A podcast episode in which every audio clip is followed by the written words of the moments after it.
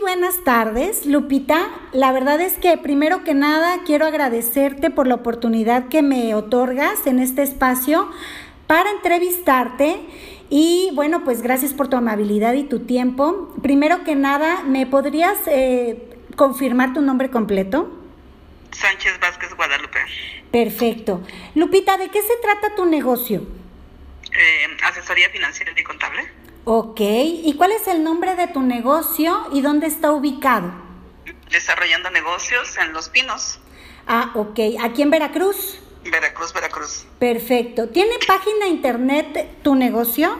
Así es, www.denegocios.com.mx. Perfecto. Oye, Lupita, ¿cuándo iniciaron, eh, cómo empezó esa idea de negocio? desde siempre, creo que desde que tenía 15, 18 años, sabía que en algún momento tenía que ser así. Y bueno, saliendo de la universidad, lo primero que hice el último día de mi escuela fue comenzar a trabajar por mi cuenta. Ok, ok.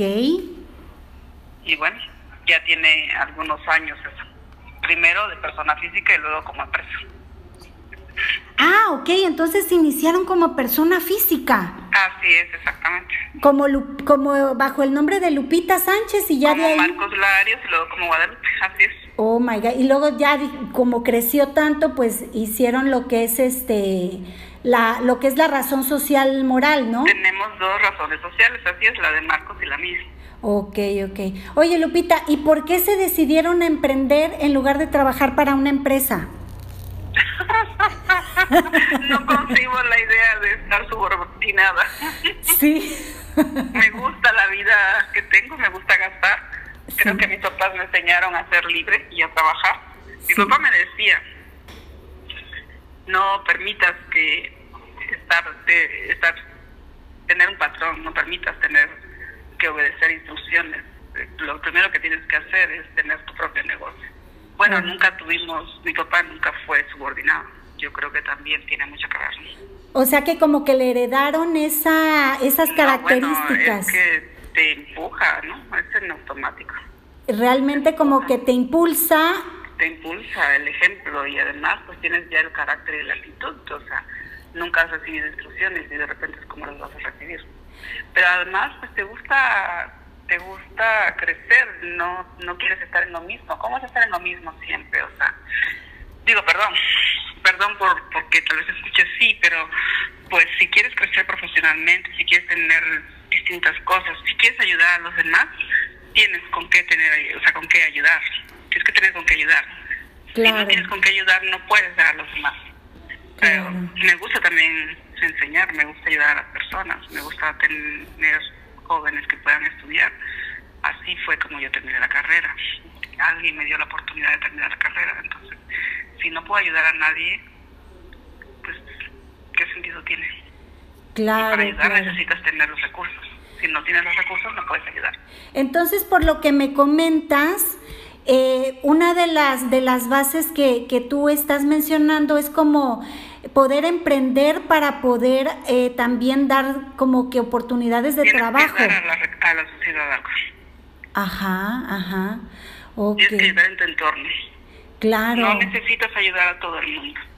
Claro. Como Solo que... tienes que mover las manos hacia tu alrededor y lo que alcances. Claro, y claro. creo que con eso puedes ayudar mucho. Con tu granito de arena, ¿no? Así es. Ok. Oye, Lupita, ¿y cuáles crees que han sido los principales obstáculos en, en el camino de Lupita Sánchez y Marcos Lario como emprendedor? no me acuerdo de alguno. ¿Sí? ¿Se ha No facilitado? ¿Se ha facilitado el...? No, no el- ha sido fácil, nada ha sido fácil. ¿Sí? Nada ha sido fácil, pero no me acuerdo de alguno en específico. Porque los que han sucedido, pues han tenido que salir, han, han, han salido adelante. Yo creo que el peor de los obstáculos ha sido eh, en algún momento, pues la crisis, no sé, el, la crisis principalmente. La gente deja de tener sus negocios, entonces se va un cliente y tiene que llegar otro. Sí, claro. Esa, es- esa es la cuestión, pero no lo veo como un obstáculo, lo veo como un punto de mejora, como un reto.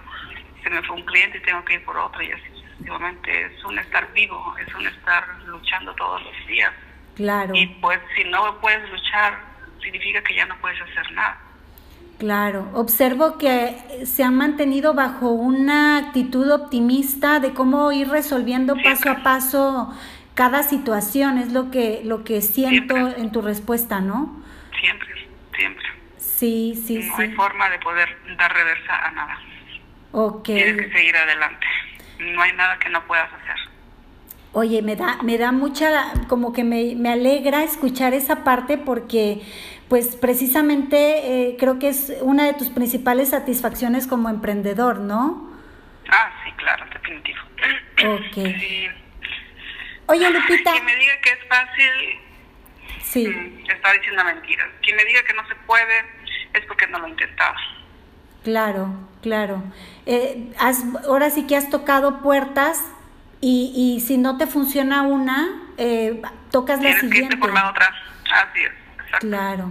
Lupita, ¿y cuáles crees que son las habilidades que, que poseen y que han ayudado a seguir en, en, el camino como emprendedor?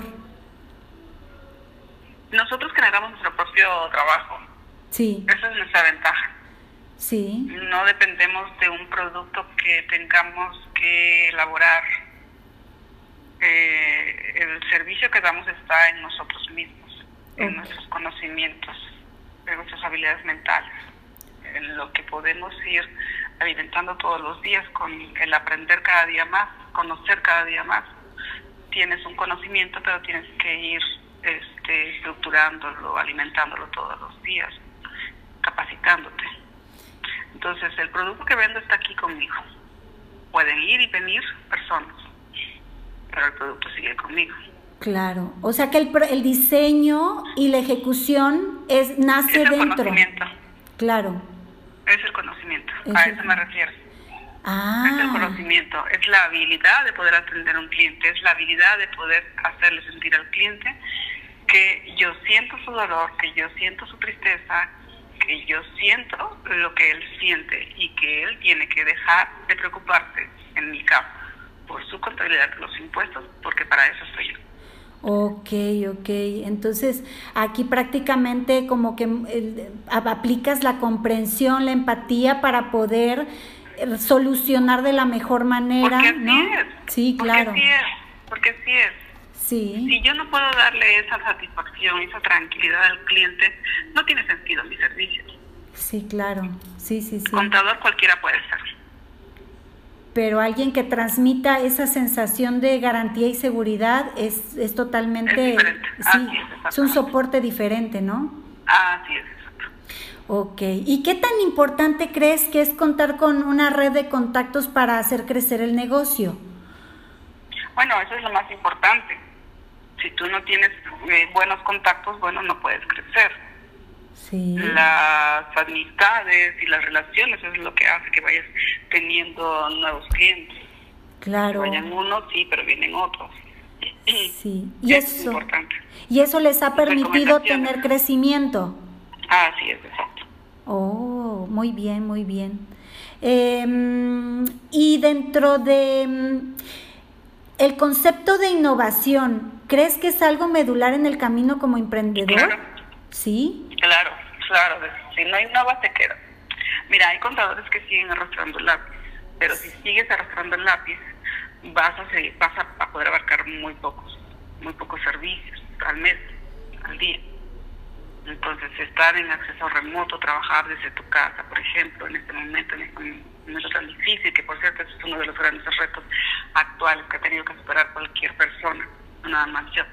Entonces, este, tener todo un sistema desde tu casa, desde la oficina, desde la nube, desde donde puedas tener, para tener la información y poder seguir dando el servicio de siempre al cliente, eso es innovar también. Entonces, eso es no morir en el momento en que se te puso una barrera, es seguir adelante.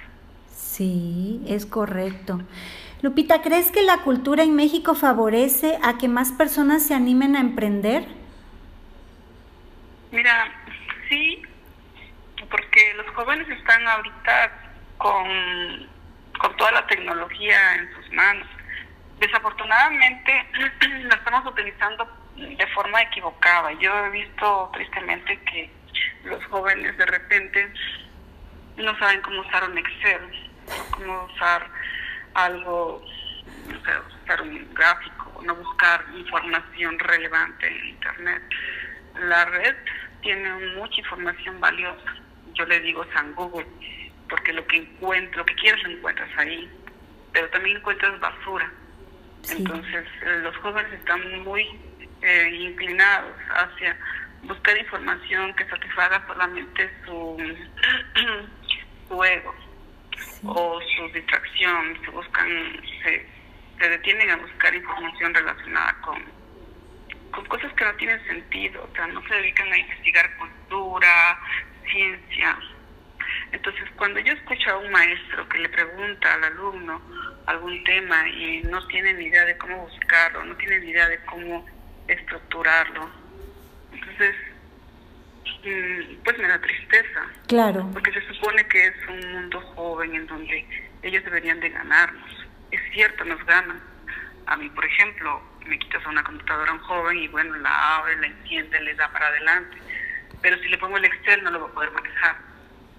Sí. Si le digo que me busque alguna información valiosa en el Internet, no lo va a saber hacer porque no están saliendo preparados de las universidades para eso porque no, no es lo que les está interesando, se están interesando por, otros por otros temas más banales. Como una curiosidad sin valor. Exactamente. Sí. Exactamente. Así es. Exactamente. Entonces, y entonces cuando escucho al maestro que también se detiene y que se tropieza para explicar cómo hacerlo, entonces pues me preocupa más todavía, porque en manos de quién están nuestros hijos. Exacto, sí. Es correcto, sí, sí, sí. Y, y, bueno, esa, esa preocupación pues es precisamente muy generalizada, no solo en cuanto a nuestros hijos, sino de manera general. De manera eh, general, cuando yo recibo a un contable me cuesta capacitar. Sí, claro, sí, sí, sí. Porque no sabe usar Excel. La nueva generación, ¿no? Exactamente una generación de, um, ¿cómo te explico? De Bluetooth, de nube, de este, del otro, pero no sabe estar Excel, pero no sabe hacer cálculos simples en una hoja de cálculo, pero no sabe explorar más allá de lo que realmente es. Pero no va a ir a estudiar o a leer o a aprender más de lo que le están dando en la escuela. Y esa parte preocupa. Me vas a decir que no es cierto, porque conoces. Yo conozco mucha gente muy capaz, muy inteligente, pero es la menor parte. Sí, sí, sí, sí. Oye, Lupita, ¿y cuál sería un consejo que le darías a una persona que quiere emprender? Primero que nada, tiene que saber qué es lo que quiere hacer. Y segunda, tiene que investigar. Tiene que eh, analizar su producto. Tiene que estructurarlo y que tiene que echarlo a andar en el camino se va a encontrar con muchos tropiezos. Hay un dicho financiero que utiliza Marcos que me gusta mucho, que dice que echando a andar de, la carreta se acomodan los aguacates y eso es muy, muy bonito porque así es. No te detengas a ver nimiedades, no lo pares porque no crees, no ha comenzado todo. Sencillamente comiénzalo, échalo a andar. Sí, como que deja a un lado, eh, bueno, sí, vete con tu miedo, tómalo de la mano y lánzate, ¿no? Así es, exactamente. Lánzate. Sí. Lánzate. Hay otro más que está sumado a ese que tiene que ver con el cuento de matar la vaquita. Ese te lo dejo a ti de tarea. Lo voy a investigar. Búscalo, búscalo y ojalá algún día puedas matar tu vaquita. Vamos a matar la vaca. Ay, Lupita, qué interesante. Nunca nos habíamos puesto a platicar eh, a, detalle de, de las esas, esas habilidades, características, cómo inició tu negocio, cómo empezó la idea, eh, por qué decidiste emprender. Es, es bastante interesante porque realmente hoy día pues México necesita de emprendedores que cubran necesidades eh, realmente innovadoras, de manera innovadora, para que pues también como, como bien me decías en la primera parte de la entrevista, pues eh, den más, den trabajo a otras personas, generemos más productividad a nivel país, ¿no? Bueno, a nivel, como dices tú, núcleo, y de ahí, pues, con el pequeño grano de arena que estamos haciendo los emprendedores, en este caso ustedes, este, de ahí se va permeando y, y, pues se va haciendo más grande este mundo de emprendedores que tanto necesita México. Que tanto necesita México, así es. Así es. Y no necesitas emprender, sencillamente si vas a estar de subordinado, hazlo con amor. Sí. Disfrútalo. Disfrútalo y este y, y busca algunas otras cosas que te gusten. Si no te gusta, busca algo que te guste porque nada más triste hay que hacer algo todos los días de forma rutinaria sin que te llene. Sí. Tiene que llenarte, tienes que estar feliz para hacerlo, porque de lo contrario no sirve. Eso que acabas de decir es muy cierto, porque de hecho dentro de una organización como subordinado, pues también tienes la oportunidad de, de tener emprendimiento, ¿no? En tu propio Así núcleo de, de, actividades. Puedes subir, puedes Exacto. tener mejor puesto, pero lo importante es que lo busques. Y más importante aún es que te lo creas. Si crees que eres bueno, tienes que creértelo, tienes que partir de eso, porque si no te lo crees, no vas a poder venderlo. Confianza en ti mismo, ¿no? Confianza en ti mismo. Sí, la verdad es que sí, este, pues, la verdad, me quedaría con esa conclusión, ¿verdad? En donde, Para todo, ¿eh? sí, No nada más para tus trabajos con la empresa, sino para emprender, lo que sea. Cuando vas a vender algo, tienes que venderlo con la confianza y la fe de que realmente es bueno. claro, En ese caso, tus conocimientos son buenos, tan buenos, que tienes que demostrarle al de enfrente que vale la pena que lo tenga con él. exacto, exacto. Y, y ahí vienen muchos canales, ¿no? Este, cómo hacer llegar tu, la idea de tu negocio, cómo hacer que, que, cre- que crean en tu producto, fortaleciendo de una manera innovadora todo esto, ¿no? Todo este entorno. Ay. Lupita, pues Cuando tengas oportunidad también del el video del, de los... Mande. Voy. Cuando tengas oportunidad de también las figuras de hojalata. hojas de hojalata. No, figuras de Ah, hojalata. figuras de hojalata, ya lo anoté. Me va a ayudar mucho para todo mi desarrollo dentro de este certificado. La verdad que te agradezco muchísimo, Lupita, tu tiempo, disponibilidad, amabilidad y sobre todo esa cordialidad que siempre has tenido para para conmigo. Este, yo te deseo una linda tarde, disfruta de tu familia, te mando un abrazo. Saludos a ese a ese hombre emprendedor que tienes como compañero y mucho éxito a ASP Mexicana. Muchas gracias. Cuídate mucho. Disfrútense. Disfruta tu vida. Tienes una bonita vida. Sí. Tienes una persona en ti que vale mucho. Consérvala. Muchas, Cultívala. Muchas gracias, Lupita, por todos estos años de, de amistad. Este, más allá de, de, de, de lo que es cliente y, y este y ejecutivo de atención. No, esto ya está superado, creo. Ya.